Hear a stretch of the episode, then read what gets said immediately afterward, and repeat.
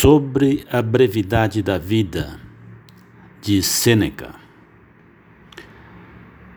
A maior parte dos mortais, Paulino, queixa-se da malevolência da natureza, porque estamos destinados a um momento da eternidade e, segundo eles, o espaço de tempo que nos foi dado corre tão veloz e rápido, de forma que, à exceção de muito poucos, a vida abandonaria a todos em meio aos preparativos mesmos para a vida. E não é somente a multidão e a turba insensata que se lamenta deste mal considerado universal. A mesma impressão provocou queixas também de homens ilustres. Daí o protesto do maior dos médicos: a vida é breve, longa a arte. Daí o litígio, de nenhuma forma apropriado a um homem sábio, que Aristóteles teve com a natureza. Aos animais ela concedeu tanto tempo de vida que eles sobrevivem por cinco ou dez gerações. Ao homem, nascido para tão, tantos e tão grandes feitos, está estabelecido um limite muito mais próximo. Não é curto o tempo que temos, mas dele muito perdemos. A vida é suficientemente longa e com generosidade nos foi dada para a realização das maiores coisas, se a empregamos bem. Mas, quando ela se esvai no luxo e na indiferença, quando não a empregamos em nada de bom, então, finalmente constrangidos pela fatalidade, sentimos que ela já passou por nós sem que tivéssemos percebido. O fato é o seguinte: não recebemos uma vida breve, mas a fazemos. Nem somos dela carentes, mas esbanjadores. Tal como abundantes e régios recursos, quando caem nas mãos de um mau senhor, dissipam-se num momento, enquanto que, por pequenos que sejam, se são confiados a um bom guarda, crescem pelo uso. Assim também nossa vida se estende por muito tempo para aquele que sabe dela bem dispor. Por que nos, nos queixamos da natureza? Ela mostrou-se benevolente. A vida, se souberes utilizá-la, é longa, mas uma avareza insaciável aposta-se de um de outro uma laboriosa dedicação a atividades inúteis, um embriaga-se de vinho, outro entorpece-se na inatividade. A este, uma ambição sempre dependente das opiniões alheias o esgota. Um incontido desejo de comerciar leva aquele a percorrer todas as terras e todos os mares, na esperança de lucro. A paixão pelos assuntos militares atormenta alguns, sempre preocupados com perigos alheios ou inquietos com seus próprios. Há os que, por servidão voluntária, se desgastam numa ingrata solicitude a seus superiores. A busca da beleza de um outro ou o cuidado com a sua própria ocupa a muitos. A maioria, que não persegue nenhum objetivo fixo, é atirada a novos desígnios por uma vaga e inconstante leviandade desgostando-se com isso. Alguns não definiram para onde dirigir sua vida, e o destino surpreende-os esgotados e bocejantes, de tal forma que não duvido ser verdadeiro o que disse, à maneira de oráculo, o maior dos poetas: Pequena é a parte da vida que vivemos. Pois todo o restante não é vida, mas tempo.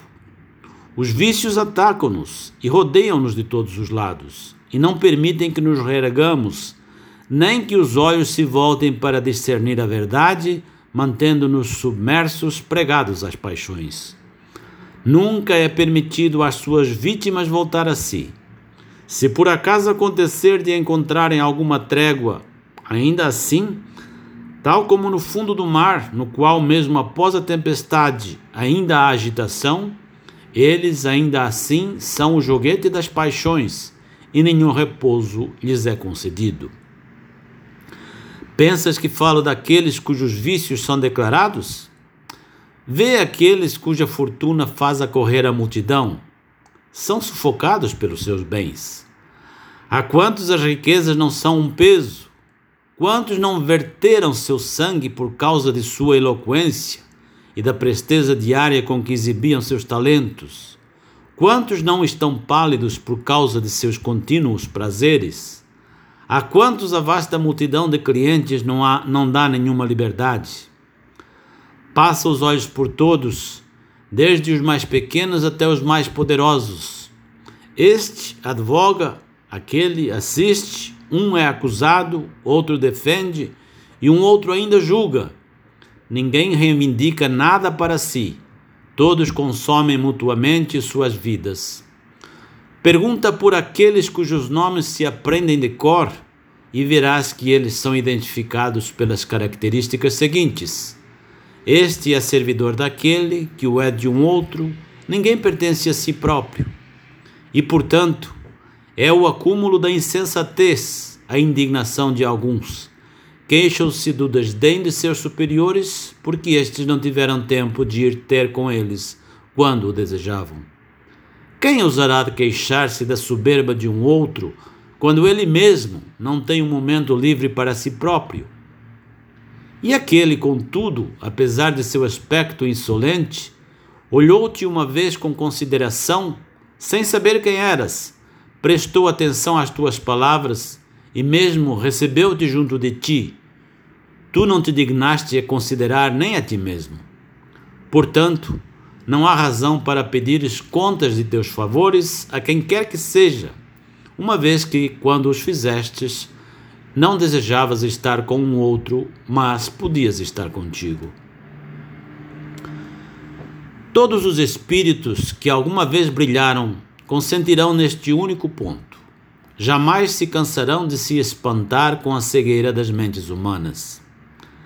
Não se suporta que as propriedades sejam invadidas por ninguém, e se houver uma pequena discórdia quanto à medida de seus limites, os homens recorrem a pedras e armas. No entanto, permitem que outros se intrometam em suas vidas, a ponto de eles próprios induzirem seus futuros possessores. Não se encontra ninguém que queira dividir seu dinheiro, mas a vida entre quantos cada um a distribui. São ávaros sem preservar seu patrimônio, enquanto, quando se trata de desperdiçar o tempo, são muito pródigos com relação à única coisa em que a avareza é justificada. Por isso, agrada-me interrogar um qualquer dentre a multidão dos mais velhos. Vemos que chegastes ao fim da vida, contas já cem ou mais anos. Vamos, Faz o cômputo de tua existência.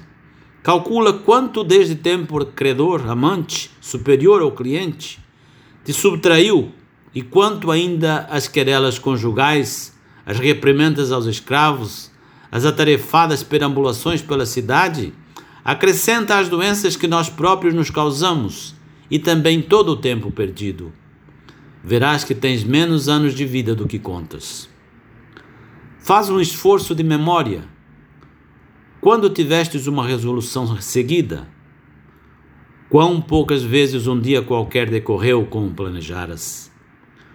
Quando empregaste teu tempo contigo mesmo? Quando mantivestes a aparência imperturbável, o ânimo intrépido? Quantas obras fizestes para ti próprio?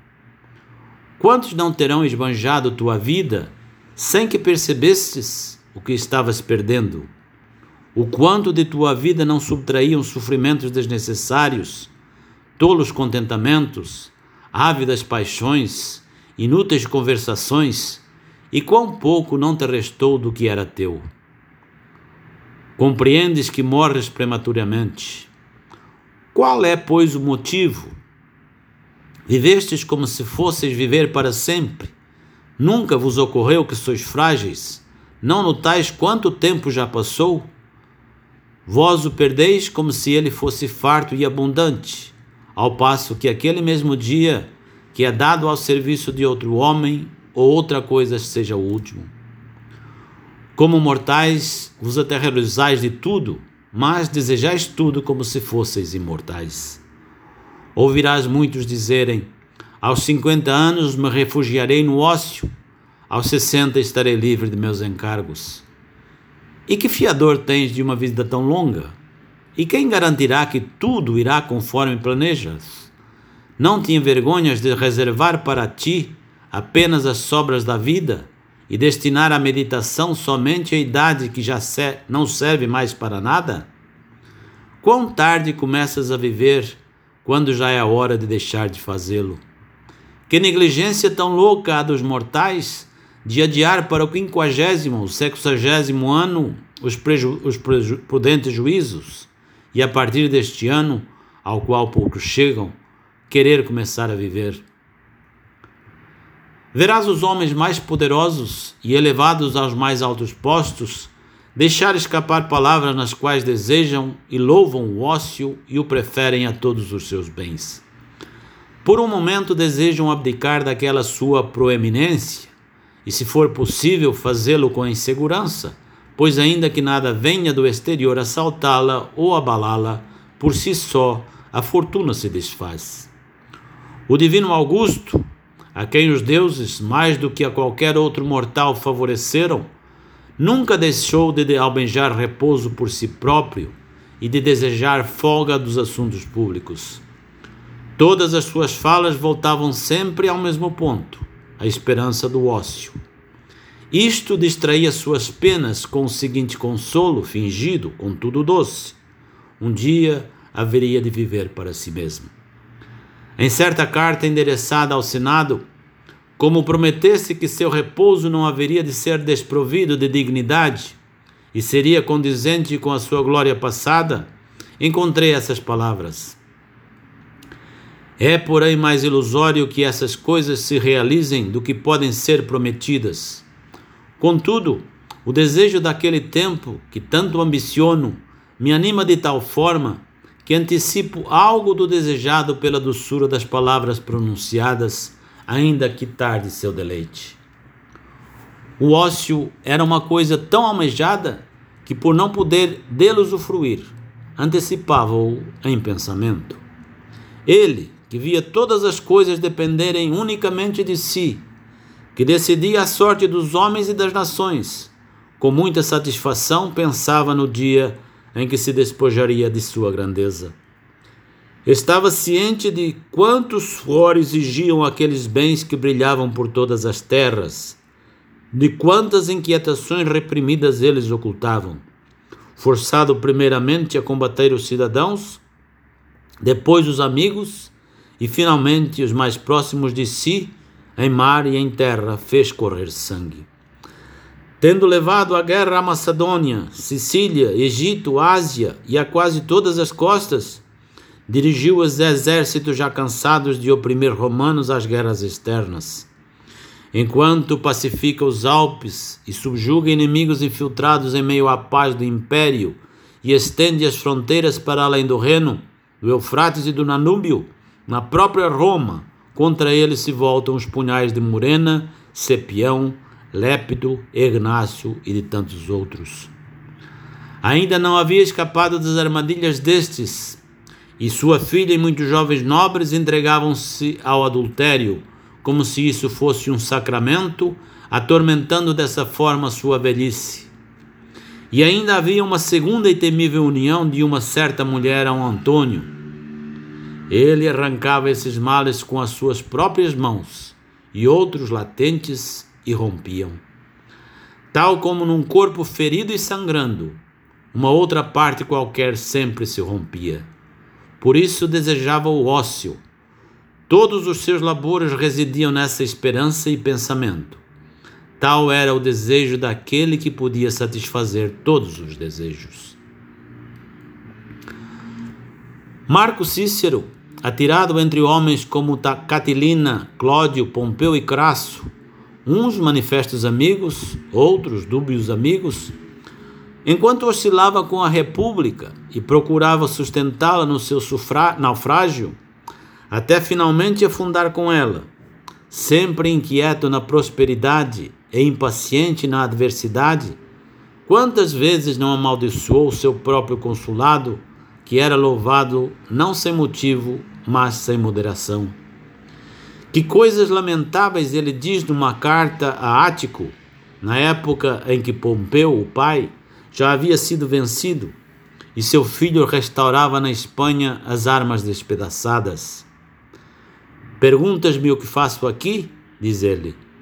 Se me livre, quedo-me em minha vila de Túsculo. Ainda acrescenta muitas outras palavras, nas quais lamenta a vida passada, queixa-se do presente e desespera-se do futuro. Cícero se diz semi-livre, mas, por Júpiter, nunca o sábio recorrerá a um termo tão baixo. Nunca será semi-livre, mas será um homem de íntegra e sólida liberdade, desapegado, senhor de si e bem acima dos demais. Por quem pode estar acima daquele que está acima da fortuna? Diz-se que Lívio Druso, homem violento e arrebentador, após ter dado curso a novas leis e às más medidas dos Gracos, com o apoio de uma vasta multidão de toda a Itália, não vendo uma saída para a sua política, que já não mais podia levar adiante, nem, uma vez precipitada a abandonar, amaldiçoou sua vida agitada desde o princípio e declarou nunca ter tido férias, nem mesmo quando menino. Com efeito, adolescente ainda, trajando a toga pretesta, ousou fazer recomendações sobre os réus aos juízes e fazer prevalecer tão eficazmente sua opinião no fórum que é tido como certo que algumas causas foram por ele arrebatadas. Em que não haveria de dar uma ambição tão prematura. Poder-se-ia imaginar que uma audácia tão precoce haveria de resultar em fonte de grande prejuízo público e particular. E, portanto, era tarde para se queixar de nunca ter tido férias, ele que desde criança já era um perturbador e um elemento nocivo ao fórum. Discute-se se ele teria se suicidado, pois sucumbiu de um ferimento recebido na virilha. Há quem duvide se sua morte foi voluntária, mas ninguém de que foi oportuna. Seria supérfluo mencionar os que, embora pareçam aos outros os mais felizes dos homens, declaram eles próprios que, na verdade, odeiam todas as ações de suas vidas, mas com essas declarações não mudaram nem em si próprios nem aos outros, pois mal pronunciavam essas palavras e as paixões faziam-nos recair em seus hábitos. Mas, por Júpiter, uma vida como a vossa, mesmo que dure mais de mil anos, será sempre determinada pelos mais estreitos limites. Estes vícios podem devorar séculos e séculos. O espaço de tempo que temos, a razão pode, na verdade, ditá-lo, e embora a natureza faça ocorrer, necessariamente ele vos escapará, pois que não vos apossais dele, nem o retendes ou fazeis demorar a mais fugidia de todas as coisas mas deixais que se perca como se fosse uma coisa supérflua e substituível. Conto entre os piores os que nunca estão disponíveis para nada, senão para o vinho e os prazeres sensuais, pois não há ocupação mais vergonhosa. Outros, embora se prendam à imagem vazia da glória, contudo erram honradamente. Podes-me enumerar os avarentos, os turbulentos ou os que se entregam a ódios e guerras injustas. Todos estes pecam de uma maneira mais viril. Mas os que se entregam à gula e aos prazeres sensuais ostentam uma degradação desonrosa. Examina todo o tempo deles, verifica quanto gastam em cálculos ávaros, quanto em preparar emboscadas, quanto temendo-as quanto bajulando, quando, quanto sendo bajulados e quanto tempo ocupam em compromissos judiciários seus ou alheios ou em banquetes, que já se tornaram mesmo uma obrigação. Verás que nem seus bens, nem seus males os deixam respirar. Finalmente, todos concordam que um homem ocupado não pode fazer nada bem. Não pode se dedicar à eloquência, nem aos estudos liberais, uma vez que seu espírito, ocupado em coisas diversas, não se aprofunda em nada, mas pelo contrário, tudo rejeita, pensando que tudo lhe é imposto. Nada é menos próprio do homem ocupado do que viver, pois não há outra coisa que seja mais difícil de aprender. Professores das outras artes, há vários e por toda parte, dentre algumas dessas, vemos crianças terem atingido tanta maestria que chegam até a ensiná-las. Deve-se aprender a, aprender a viver por toda a vida, e por mais que tu talvez te espantes, a vida toda é um aprender a morrer. Muitos dos maiores homens, tendo afastado todos os obstáculos e renunciado às riquezas, a seus negócios e aos prazeres. Empregaram até o último de seus dias para aprender a viver. Contudo, muitos deles deixaram a vida, tendo confessado ainda não sabê-lo, e muito menos ainda o sabem os que mencionei acima. Creia-me, é próprio de um grande homem e de quem se eleva acima dos erros humanos não consentir que lhe tomem um instante sequer da vida e assim toda a sua vida é muito longa, uma vez que se dedicou todo a si próprio, não importa quanto ela tenha durado. Nem um instante dela permaneceu descuidado ou ocioso, ou esteve subordinado a um outro, e portanto ele, seu guarda parcimonioso, não encontrará ninguém que julgue ter vivido dignamente a ponto de querer trocar sua vida com a dele. Portanto, a este seu tempo foi suficiente, mas aqueles que tiveram muito de sua vida subtraído pelo povo, ela necessariamente faltou. E nem por isso há motivo para pensares que eles às vezes não compreendem seu erro. Certamente ouvirás muitos dos que são esmagados por sua grande prosperidade, vez por outra, exclamar de entre a multidão de clientes ou de seus processos jurídicos ou de outras honoríficas misérias, não me deixam viver. E haveriam de deixar? Todos os que te reclamam para si te afastam de tuas ocupações. Quantos dias te tomou aquele réu? E aquele candidato? E a velha já cansada de enterrar herdeiros? E aquele que finge ser doente para excitar a cobiça dos caçadores de testamentos? E aquele amigo poderoso que te mantém não em sua amizade, mas em seu cortejo? Faz o cômputo dos dias de tua vida. Verás que restaram muito poucos dias para ti mesmo. Tendo aquele obtido os cargos com que tanto sonhava, desejava abandoná-los e repete incessantemente: quando este ano passará? Outro proporciona espetáculos públicos que tanto desejou que lhe fossem cabidos por sorte, e agora diz: Quando me livrarei deles? Disputa-se tanto para ouvir aquele advogado que ele enche de uma multidão todo o fórum, até para além de onde pode ser ouvido. Quando, diz ele, me livrarei disto? Cada um faz precipitar sua vida e padece da ânsia do futuro e de tédio do presente. Mas o que emprega todo o tempo consigo próprio que ordena cada dia como se fosse uma vida, nem deseja o amanhã nem o teme, pois que novo prazer há que qualquer hora lhe possa imediatamente trazer. Tudo lhe é conhecido, tudo foi desfrutado até a saciedade. De resto, que a fortuna disponha como queira, a vida já lhe foi assegurada.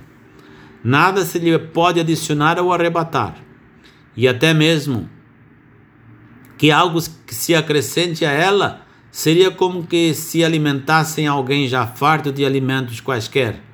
Estará recebendo algo que nem mais deseja. Portanto, não há por que pensar que alguém tenha vivido muito por causa de suas rugas ou cabelos brancos. Ele não viveu por muito tempo, simplesmente foi por muito tempo. Pensarias ter navegado muito aquele que, tendo se afastado do porto, foi apanhado por violenta tempestade, errou para lá e para cá e ficou a dar voltas conforme a mudança dos ventos e o capricho dos furacões, sem contudo sair do lugar. Ele não navegou muito, mas foi muito acossado. Costumo estranhar quando vejo alguns pedindo tempo e aqueles a quem se pede mostrarem-se muito complacentes. Ambos consideram aquilo pelo que se pede tempo, nenhum o tempo mesmo. Parece que nada se pede e que nada é dado. Brinca-se com a coisa mais preciosa de todas. Contudo, ela lhes escapa sem que percebam, pois é incorporal e algo que não salta aos olhos. Por isso é considerado muito desprezível, e em razão disto não lhe atribuem valor algum. Os homens recebem pensões e aluguéis com muito prazer e concentram neles suas preocupações, esforços e cuidados, mas ninguém dá valor ao tempo. Usa-se dele as rédeas soltas, como se nada custasse. Porém, quando doentes, se estão próximos do perigo de morte, prostram-se aos joelhos dos médicos. Ou se temem a pena capital, estão prontos a gastar todos os seus bens para viver. Tamanha é a discórdia de seus sentimentos. Se fosse possível apresentar a cada um a conta dos anos futuros, da mesma forma que podemos fazer com os passados, como tremeriam aqueles que vissem restar-lhe poucos anos e como os poupariam? Pois, se é fácil administrar o que, embora curto, é certo, deve-se conservar com muito cuidado o que não se pode saber quando, quando há de acabar. Contudo, não há por que pensar que eles ignoram que a coisa preciosa é o tempo. Costumam dizer aos que amam muitíssimo que estão dispostos a lhes dar parte de seus dias. E realmente dão, sem se aperceberem disto, mas dão de forma a subtraírem vários anos a si, sem aumentar os daqueles. Mas ignoram o fato mesmo de estarem perdendo seus anos, por isso lhes é tolerável a perda de um bem que não é anotado. Ninguém devolverá teus anos, ninguém te fará voltar a ti mesmo. Uma vez principiada, a vida segue seu curso e não reverterá nem o interromperá, não se elevará não te avisará de sua velocidade. Transcorrerá silenciosamente, não se prolongará por ordem de um rei, nem pelo apoio do povo. Correrá tal como foi impulsionada no primeiro dia, nunca desviará seu curso, nem o retardará. Que sucederá? Tu estás ocupado e a vida se apressa. Por sua vez virá a morte, à qual deverás te entregar, queiras ou não. Pode haver algo mais estúpido que o modo de ver de alguns? Falo daqueles que deixam de lado a prudência. Ocupam-se para poder viver melhor. Armazenam a vida gastando-a. Fazem seus planos a longo prazo. No entanto, protelar é do maior prejuízo para a vida. Arrebata-nos cada dia que se oferece a nós. Rouba-nos o presente ao prometer o futuro.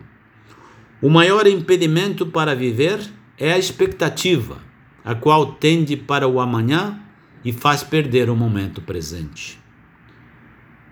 Do que está nas mãos da fortuna, dispões. O que está nas tuas, despedes. Para onde ficas a olhar? Para que tendes? Tudo que está por vir se assenta na incerteza. Desde já vive proclama o maior dos poetas e, com inspirado por divinos lábios, canta este canto de salvação. Os melhores dias da vida dos tristes mortais são os primeiros a fugir. Por que hesitar, diz ele? Por que ficar sem nada a fazer? Se não ocupares o dia, ele fugirá. E contudo, se o tiveres ocupado, ainda fugirá. Portanto, Deve-se lutar contra a celeridade do tempo usando de velocidade, tal como se deve beber depressa de uma corrente rápida e que não fluirá para sempre.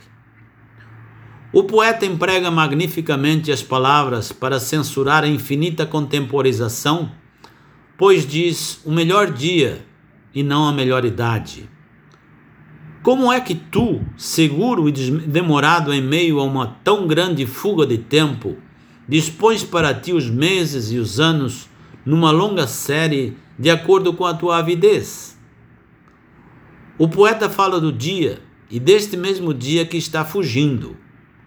Acaso se duvida que os melhores dias fujam primeiro aos míseros mortais, isto é, aos ocupados? A velhice oprime tanto de seus espíritos pueris que chegam a ela surpresos e desarmados, pois nada em sua vida foi previsto. Bruscamente e desprevenidos nela caíram. Não a sentiam chegar diariamente. Tal como uma conversa ou uma leitura ou alguma reflexão mais séria distrai aos viajantes, que se veem chegados ao destino, sem notar que deles se aproximavam, Assim, esta contínua e tão rápida caminhada da vida, que dormindo ou acordados fazemos no mesmo passo, aos ocupados não aparece senão no fim. Quisesse eu dividir minha tese em tópicos e argumentos, ocorrer-me-iam muitos exemplos pelos quais provaria que é muito breve a vida dos ocupados. Costumava dizer Fabiano, que não era um desses filósofos acadêmicos, mas um dos verdadeiros e antigos. Contra as paixões deve-se lutar com arrojo, não com sutilezas, e deve-se romper a linha da batalha com um grande assalto, não com tímidas tentativas. Não aprovava sofismas, pois devemos vencer as paixões, não espicaçá-las. Contudo, para demonstrar às suas vítimas seu desvario, devemos instruí-las não lamentá-las. A vida divide-se em três períodos: o que foi, o que é e o que há de ser. Destes, o que vivemos é breve, o que havemos de viver, duvidoso, o que já vivemos, certo. Pois sobre este último, a fortuna perdeu os direitos. É o que não se submete ao arbítrio de ninguém. Eis o que escapa aos ocupados, pois eles não têm tempo para considerar o passado, e mesmo se tivessem, ser-lhes-ia desagradável a recordação de coisa da qual se arrependem. Portanto, é a contragosto que voltam seus pensamentos ao tempo mal empregado e não ousam reviver aquelas horas cujos vícios, embora estivessem dissimulados pelo atrativo de um prazer momentâneo, desvendam-se com a recordação. Ninguém se voltará de bom grado ao passado, exceto aquele cujas ações estão todas submetidas à censura de sua consciência, que nunca se engana. Aquele que ambiciosamente muitas coisas cobiçou, orgulhosamente desprezou, insolentemente venceu, traiçoeiramente enganou, desonestamente roubou e prodigamente dissipou seus bens, necessariamente terá que temer suas próprias recordações. Ora, de nossa vida, esta é parte inviolável já consagrada, que está acima de todas as vicissitudes humanas, que foi subtraída ao império da fortuna e que não pode ser afetada pela pobreza, nem pelo medo, nem pelo assédio das doenças. Não se pode perturbá-la ou roubá-la de seu possessor, pois sua posse é perpétua e livre de receios. Os dias apresentam-se a nós um a um e momento por momento. Entretanto, todos os dias do passado se apresentarão a nós quando ordenarmos e consentirão em ser apropriados e examinados à vontade, coisa que os ocupados não têm tempo de fazer. É próprio de uma mente segura de si e sossegada poder percorrer todas as épocas de sua vida mas o espírito dos ocupados, tal como se estivesse subjugado, não pode se voltar sobre si mesmo e se examinar. Portanto, sua vida se precipita num abismo. E tal como não é de nenhum proveito procurar encher uma ânfora, por mais que nela se coloque líquido, se não há fundo que o receba ou sustenha, assim também não importa quanto tempo tens à disposição. Se não tens como retê-lo, ele vazará como de almas rachadas e furadas. O tempo presente é brevíssimo, tanto que a alguns parece não existir, pois está sempre em movimento. Flui e precipita-se.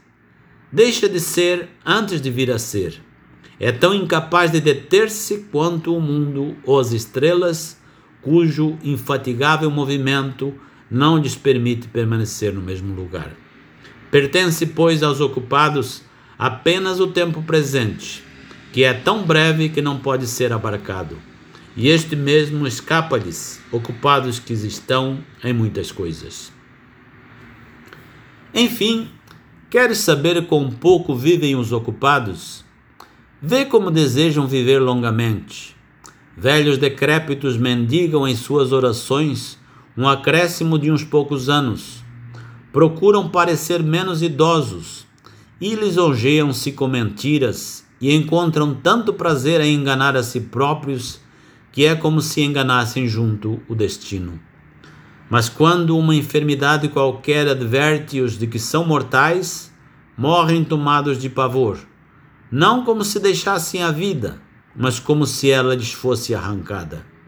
Ficam gritando que foram tolos em não viver e que, se por acaso escaparem da doença, haverão de viver no ócio. Então, tomam consciência de quão inútil foi adquirir o que não desfrutaram e de como todos os seus esforços resultaram em vão. Mas, para aquele cuja vida esteve livre de preocupações, porque não haveria ela de ser longa? Dela nada foi transferido a um outro, nada foi atirado a um outro lugar, nada foi dado à fortuna, nada desperdiçado por negligência, nada foi esbanjado com prodigalidade, nada ficou sem ser empregado. Toda ela, por assim dizer, teve proveito. E deste modo, por mais curta que seja, ela é mais que suficiente. E, portanto, quando lhe vier o último dia, o sábio não hesitará em caminhar para a morte com passo firme. Talvez tu me perguntes a quem eu chamo de ocupados. Não há por que pensar que entendo serem ocupados apenas aqueles contra os quais se mandam os cães para expulsá-los da basílica, ou os que vemos sobressair, seja orgulhosamente em meio à multidão de seus clientes, seja desprezivelmente da de outro, ou aqueles cujos compromissos obrigam a abandonar seus lares para ir bater à porta do outro ou aqueles a quem a lança do pretor põe ocupados devido a um lucro infame e que um dia haverá de apodrecer. O ócio de alguns é ocupado, quer em sua vila ou em seu leito, quer em meio à solidão. Mesmo quando estão afastados de todos, eles próprios prejudicam a si mesmos. Não devemos chamar sua vida de ociosa, mas de ocupação indolente. Por acaso chamas de ocioso o que coleciona, com escrupuloso cuidado, os bronzes coríntios, preciosos devido à mania de uns poucos, e consomem a maior parte de seus dias em meio a ferrugentos pedaços de metal? E o que se senta num ginásio, que vergonha, os vícios dos quais somos vítimas nem mesmo são romanos, para apreciar as pelejas dos rapazes que se estapeiam? E o que classifica seus rebanhos de cavalos segundo a cor e a idade, ou os que patrocinam os mais novos campeões de atletismo? Que tu chamas ociosos os que passam muitas horas no cabeleireiro, aparando o seu o que cresceu na noite anterior, discutindo a respeito de cada fio de cabelo, colocando em ordem as madeixas desarranjadas ou ajeitando sobre a testa as que estão falhas aqui e ali? Como ficam irados se o barbeiro foi um pouco negligente, crendo que estava a aparar os cabelos de um verdadeiro homem? Como se encolerizam se algo de sua cabeleira foi cortado, se algo está fora de ordem, se tudo não cai em seus devidos cachos? Qual destes não preferiria ver a desordem da República a ver a de seus cabelos? Quem não se preocupa mais com a elegância de sua cabeça do que com sua saúde? Qual não prefere ser bem penteado a ser honesto? Tu chamas ociosos os que se ocupam com pentes e espelhos? E quanto àqueles que se ocupam em compor, ouvir e aprender canções, e atormentam a voz cuja reta entoação a natureza fez muito simples e a melhor com inflexões de desajeitadas modulações? Eles estão sempre a estalar os dedos, marcando alguma canção que têm na cabeça, e mesmo quando são chamados para questões sérias e frequentemente tristes, ouvimos seu imperceptível cantarolar. Eles não têm ócio, mas ocupações indolentes. Nem, por Hércules, considero seus festins como um tempo livre uma vez que vejo com quanta solicitude dispõem a prataria, quão diligentemente ajeitam as túnicas de seus jovens prediletos, quão ansiosos ficam por saber como o javali sai das mãos dos cozinheiros, ou com que velocidade os escravos jovens, a um dado sinal, correm às suas obrigações, com quanta perícia as aves são cortadas em bocados não muito grandes ou quão cuidadosamente os infelizes escravos limpam o vômito dos bêbados. É por estes meios que adquirem a fama de serem elegantes e faustosos, e seus males perseguem-nos até mesmo nos menores detalhes da vida, de modo que eles não podem comer nem beber sem afetação. Eu não contaria entre os ociosos aqueles que se fazem transportar para cá e para lá em carruagens ou leiteiras e observam pontualmente a hora de seus passeios, como se não lhes fosse lícito perdê-los. Nem os que se fazem lembrar por outro quando devem banhar-se, nadar ou comer. Seus espíritos, extraordinariamente débeis, estão tão enfraquecidos pela lassidão que eles nem mesmo podem decidir por si sós se têm fome. Já ouvi um desses delicados, se é que se pode chamar de delícias, o fato de desaprender os hábitos da vida humana, ao ser retirado do banho e colocado numa cadeira, perguntar: Ainda estou sentado? Tu crês que este, que ignora até se está sentado, sabe se vive, se vê, se é ocioso? Não poderia dizer de pronto o que lamento mais: ele realmente não saber ou fingir não sabê-lo. Esses esquecem-se realmente de muitas coisas, mas também fingem esquecer de muitas outras. Certos vícios deleitam-nos como se fossem provas de felicidade. Parece-lhes próprio de um homem muito baixo e desprezível saber o que faz. E agora não vais crer que os mimos exageram quando ridicularizam a luxúria. Estes, por Hércules, ultrapassam em muito as invenções dos mimos. E neste nosso século, engenhoso apenas por tais coisas, os vícios progrediram tanto que já não podemos, que já podemos acusar os mimos de negligência. É o cúmulo. Haver alguém que está tão atolado na luxúria que se fia na palavra de um outro para saber se está ou não sentado. Portanto, esse aí não é ocioso. Dá-lhe outro nome ele está doente, ou melhor ainda, está morto. É ocioso o que é também consciente de seu lazer, mas este semivivo, que precisa de alguém que lhe indique a postura do próprio corpo, como poderia ser senhor de um momento sequer de sua vida?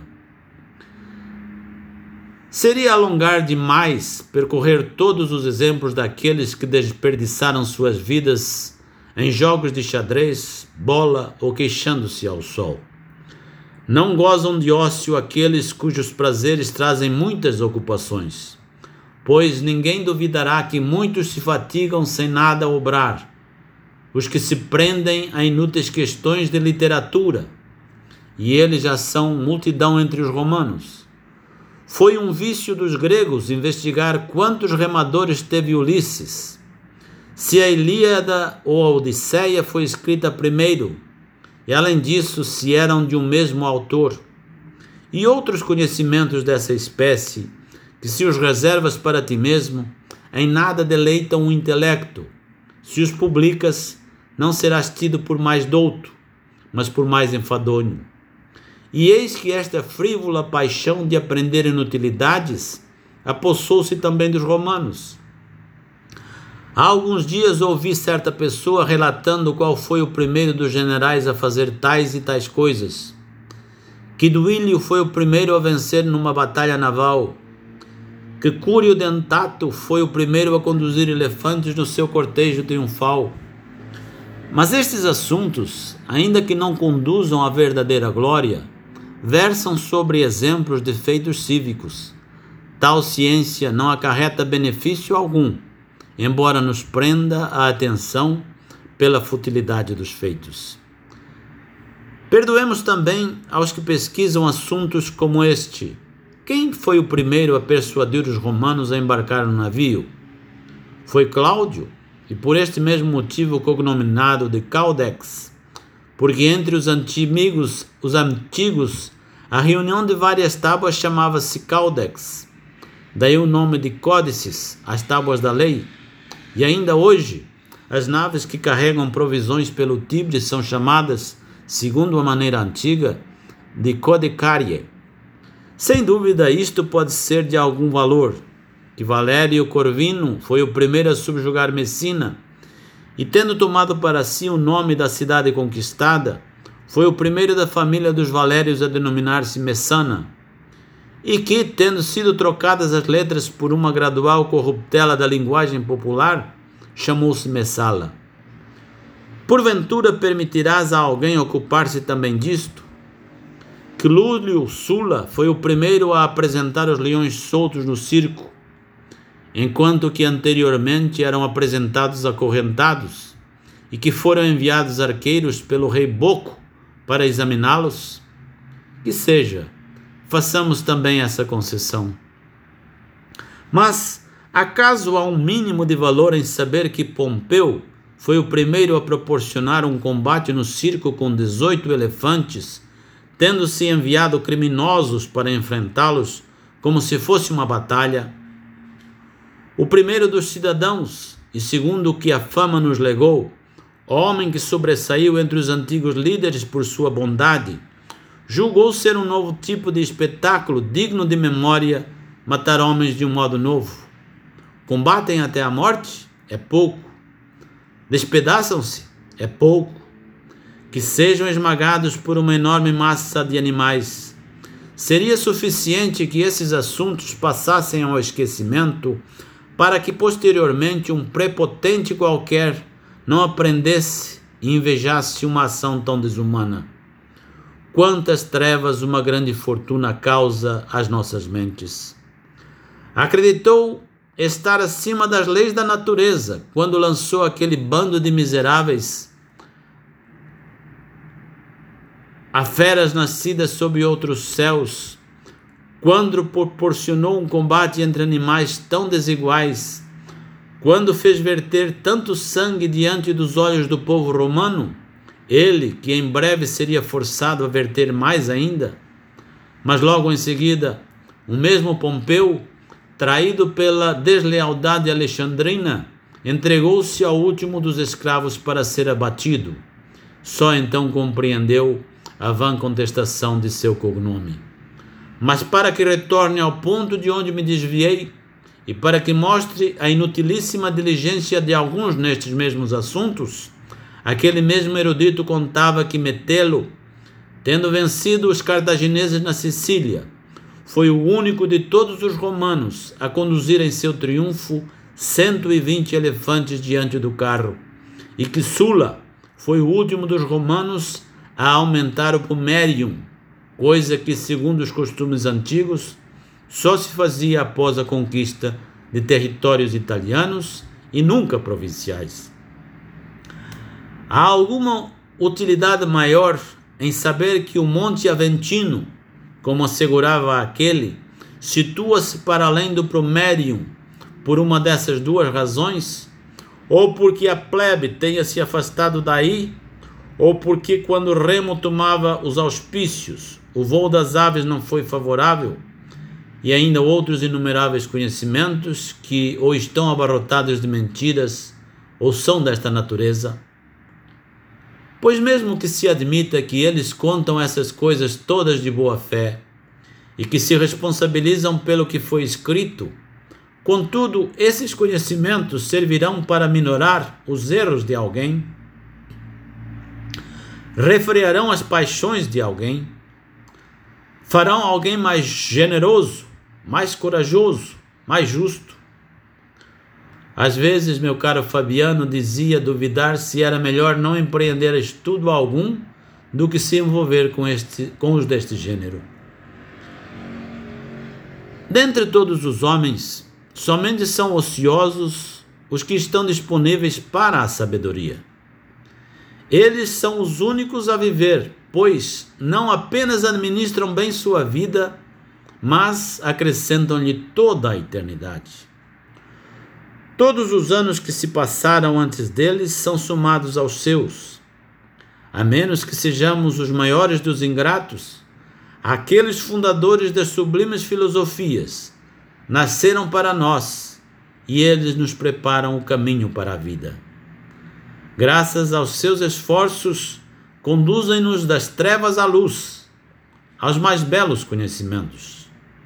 Não nos é vedado o acesso a nenhum século, somos admitidos a todos.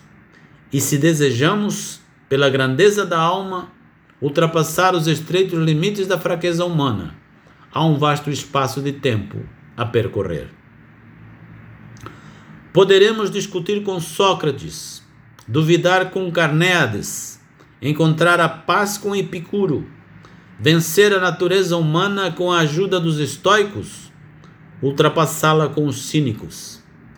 Já que a natureza nos permite entrar em comunhão com toda a eternidade, por que não nos desviarmos dessa estreita e curta passagem do tempo e nos entregarmos com todo o nosso espírito àquilo que é ilimitado, eterno e partilhado com os melhores? Os que se desdobram em muitos compromissos sociais, que agitam a si mesmo e a outros, bem conscientes de suas tolices, após terem percorrido diariamente as soleiras de todos, e não ter deixado de entrar em uma porta aberta, após terem levar sua interesseira saudação à volta das mais remotas casas, quão pouco não terão eles visto numa cidade tão grande e dilacerada por várias paixões? Quantos haverá cujo sono, dissolução ou grosseria não nos afastará? Quantos, após os terem torturado com uma longa espera, não passarão por eles fingindo estarem apressados? Quantos não evitarão aparecer no átrio repleto de clientes, escapando por portas secretas, como se fosse menor descortesia enganar do que despedir? Quantos ainda meio adormecidos e pesados devido à embriaguez da noite anterior, responderão àqueles pobres coitados que interromperam seu sono para esperar o despertar de um outro com um bocejo mais arrogante, mal levantando os lábios. Podemos afirmar que se dedicam a verdadeiros deveres somente aqueles que desejam estar cotidianamente na intimidade de Zenão, Pitágoras, Demócrito, Aristóteles, Teofrasto e os demais mestres de virtude. Nenhum deles deixará de estar à nossa disposição nenhum despedirá o que o procurar, sem que o faça mais feliz e mais devotado a ele, nenhum permitirá a quem quer que seja partir de mãos vazias. E eles podem ser encontrados por qualquer homem, tanto durante a noite como durante o dia. Nenhum destes forçará tua morte, todos te ensinarão a morrer. Nenhum dissipará teus anos, mas te oferecerá os seus.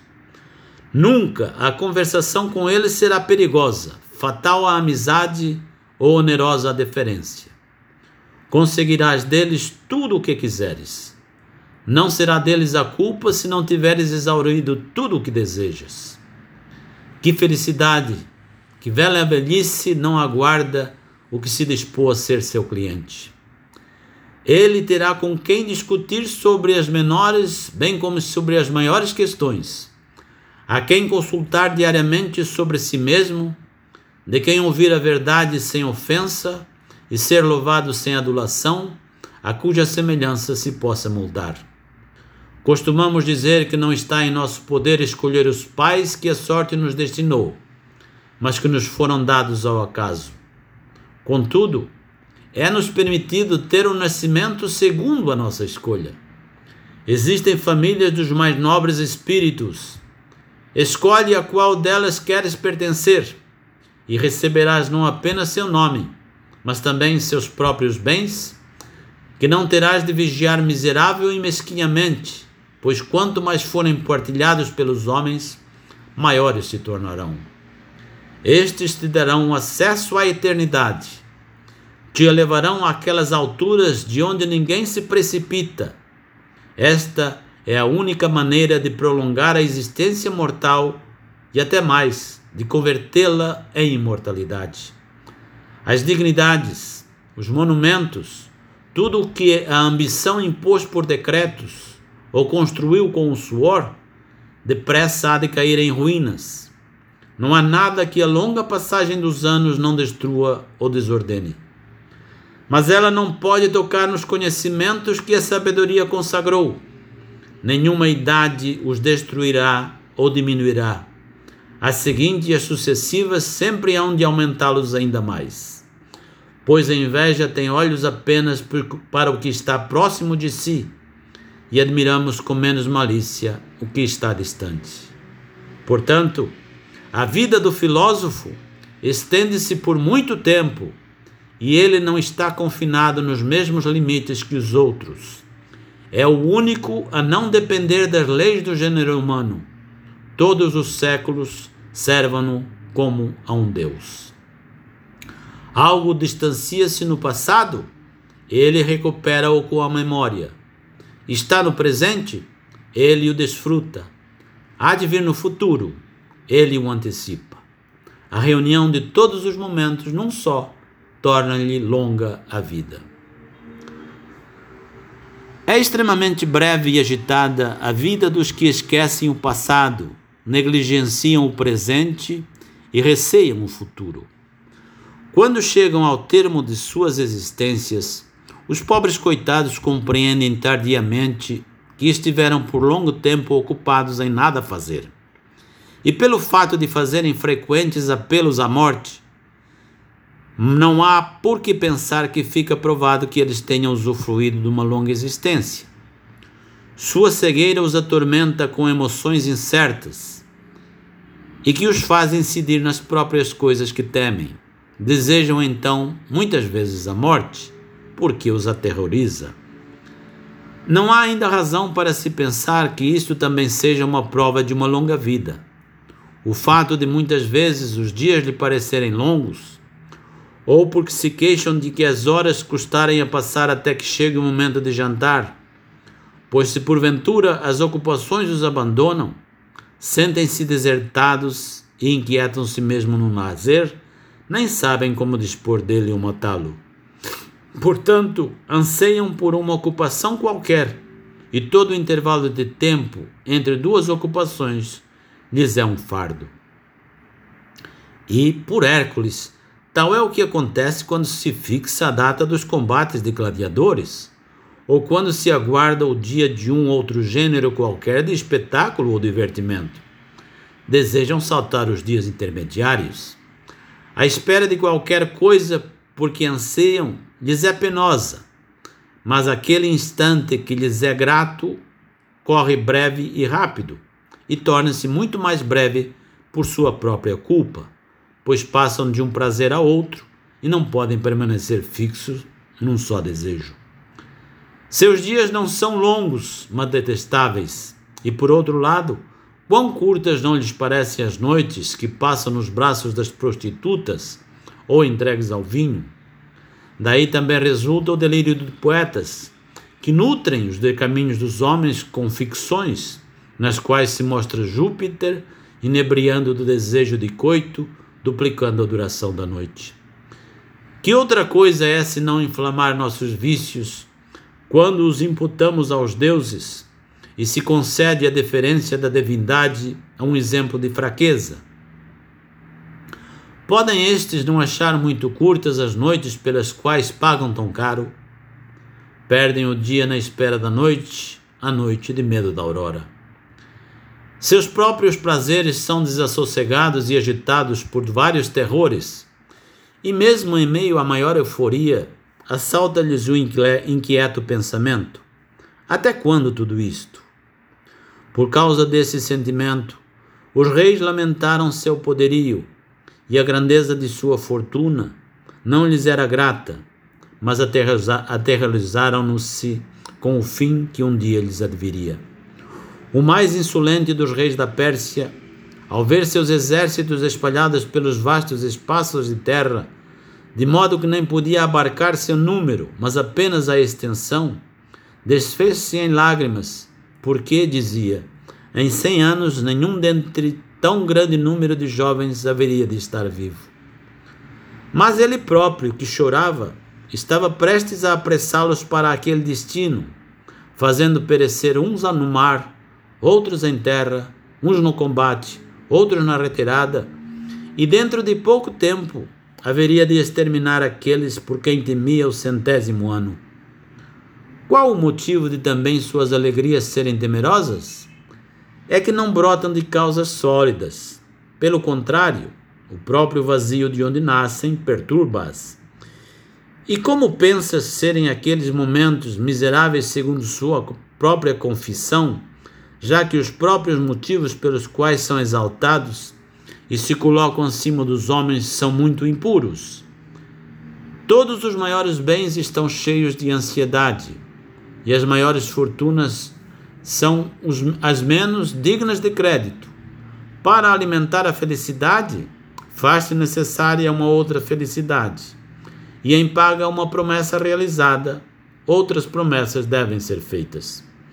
Pois tudo o que nos sucede por obra do acaso é instável, e quanto mais alto nos elevamos, tanto mais estamos sujeitos a cair. É claro que o que está condenado a cair não agrada a ninguém. Portanto, é necessariamente o mais miserável e não apenas a mais breve a vida dos que obtêm com grande esforço algo que conservam com esforço ainda maior.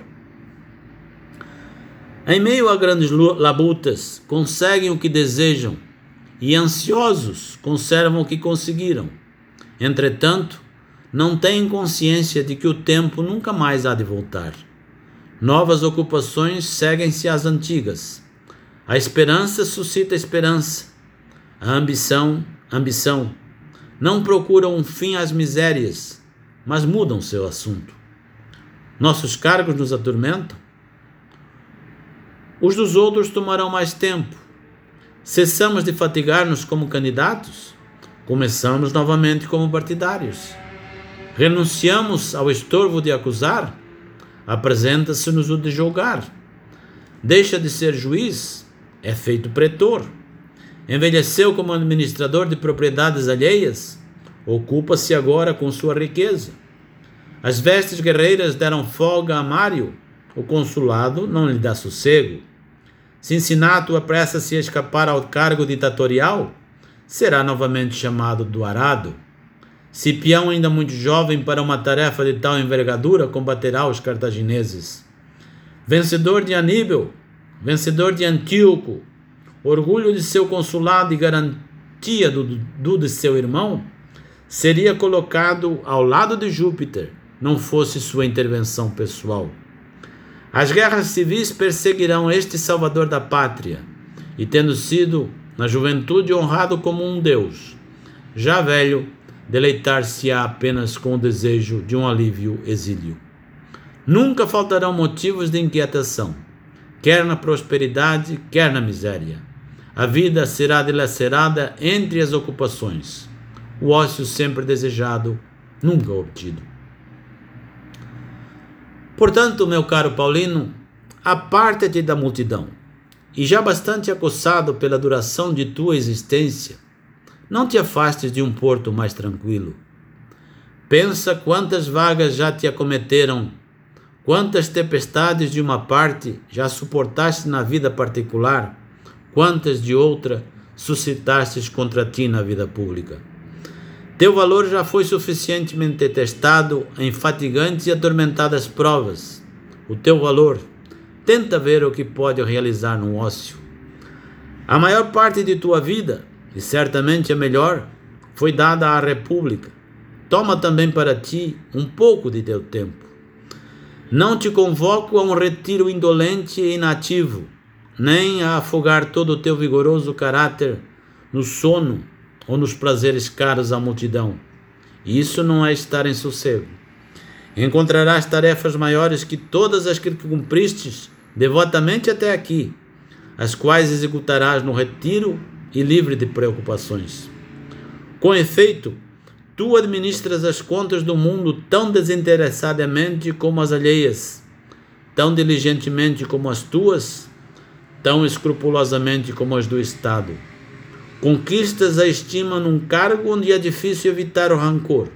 Contudo, acredite-me, é mais proveitoso fazer a conta de teus anos do que as do atrigo do Estado. Este teu vigor de ânimo, capaz das maiores coisas, desvia-o de um cargo sem dúvida honroso, mas pouco adequado para tornar uma vida feliz. E lembra-te de que não foste educado desde os mais ternos anos nos estudos liberais para que alqueires de trigo te fossem confiados. Esperaste algo maior e mais alto? Não faltarão homens de sobriedade comprovada e atividade laboriosa. Jumentos laboriosos são os mais aptos a carregar fardos do que os cavalos de raça. E quem jamais oprimiu a excelente ligeireza deles com pesadas cargas? Além disso, reflete quantas preocupações não tens ao assumir tanta responsabilidade. Tu lidas com os ventres dos homens. O povo esfaimado não dá ouvidos à razão, não se aplaca pela moderação, nem se dobra nenhum argumento. Muito recentemente, naqueles poucos dias após a morte de César, disse que ele se indignou muitíssimo.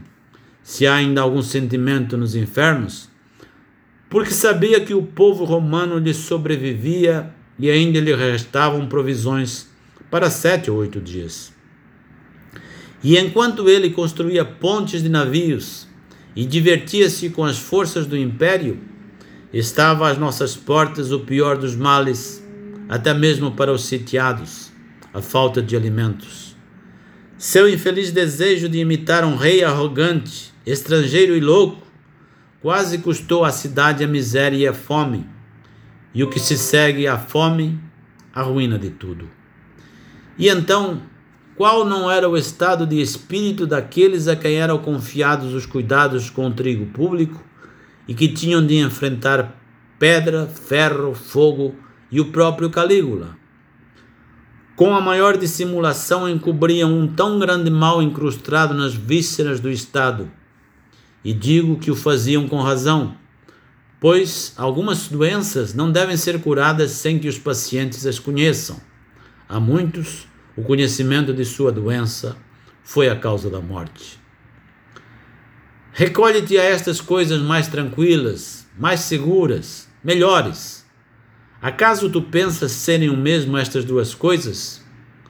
Cuidar que o trigo seja transportado ao celeiro intacto e salvo da fraude ou negligência dos carregadores, que não se estrague pela fermentação, que esteja bem seco, que seu peso e medida confiram, e elevar-se às coisas sagradas e sublimes, para conhecer qual é a substância de Deus, seu prazer, sua condição, sua forma, que destino aguarda a tua alma, que lugar a natureza nos destina após nos separarmos do corpo, qual a razão por que ela mantém os corpos mais pesados no centro do universo? Suspende os altos às regiões altas, eleva o fogo à mais alta e impele as estrelas às suas trajetórias, e ainda outras coisas cheias de notáveis maravilhas? Abandona o solo e volta-te a esses estudos.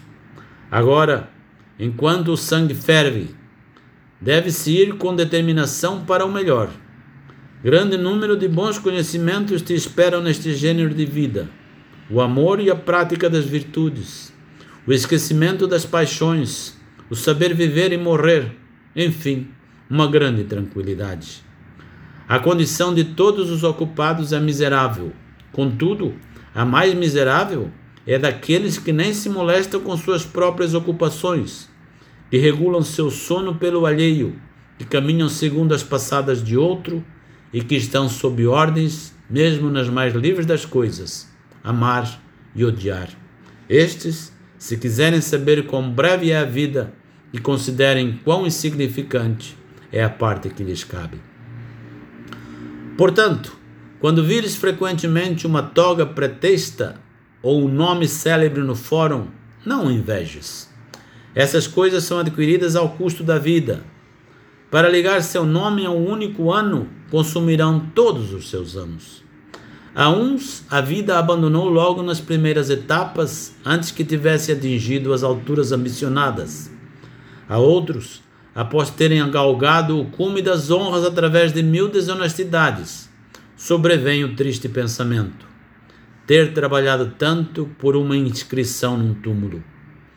Enquanto estavam dispostos para novas esperanças, como na mocidade, a extrema velhice de alguns, já incapaz, frustrou-lhes os grandes e insaciáveis esforços. Vergonha daquele que já de idade avançada e querendo obter aplausos de um público ignorante, num processo de litigantes desconhecidos, perde seu fôlego. Desgraçado que esgotado por mais por mais por causa de sua vida do que por causa de seu trabalho, sucumbe em meio aos seus próprios deveres. Desgraçado o que morre recebendo suas contas sob o risco do herdeiro longamente deserdado. Não posso omitir um último exemplo que me ocorre. São Toranio foi um velho de comprovada diligência que, depois de completar 90 anos, como fosse dispensado de seu cargo por César sem que tenha solicitado, ordenou que o colocassem em seu leito e que a família, que se reuniu em torno dele como se estivesse morto, o pranteasse. A casa lamentava o ócio de seu velho senhor e a tristeza não terminou antes que o cargo lhe fosse restituído. É tão bom assim morrer ocupado o mesmo estado de espírito manifesta-se em muitos. O desejo de trabalhar perdura mais que a capacidade. Lutam contra a fraqueza do corpo e julgam penosa a velhice porque nenhuma raz outra razão senão porque ela os põe de lado. A lei não mobiliza um soldado nos seus 50 anos, nem convoca um senador nos 60 os homens obtêm com mais dificuldade folga de si mesmos do que da lei. Entre mentes, enquanto roubam e são roubados, enquanto um arrebata o repouso do outro, enquanto tornam-se mutuamente miseráveis, sua vida é sem proveito, sem prazeres, sem nenhum aperfeiçoamento intelectual. Ninguém tem a morte à vista, todos estendem suas esperanças ao longe. Alguns chegam até mesmo a tomar disposições com relação a coisas que estão além de suas vidas. Enormes túmulos, dedicatórias de serviços públicos, dádivas junto de suas piras funerárias e pomposas exéquias. Mas, por Hércules, seus funerais deveriam ser conduzidos à luz de tochas e círios, como se estivesse vivido pouquíssimo.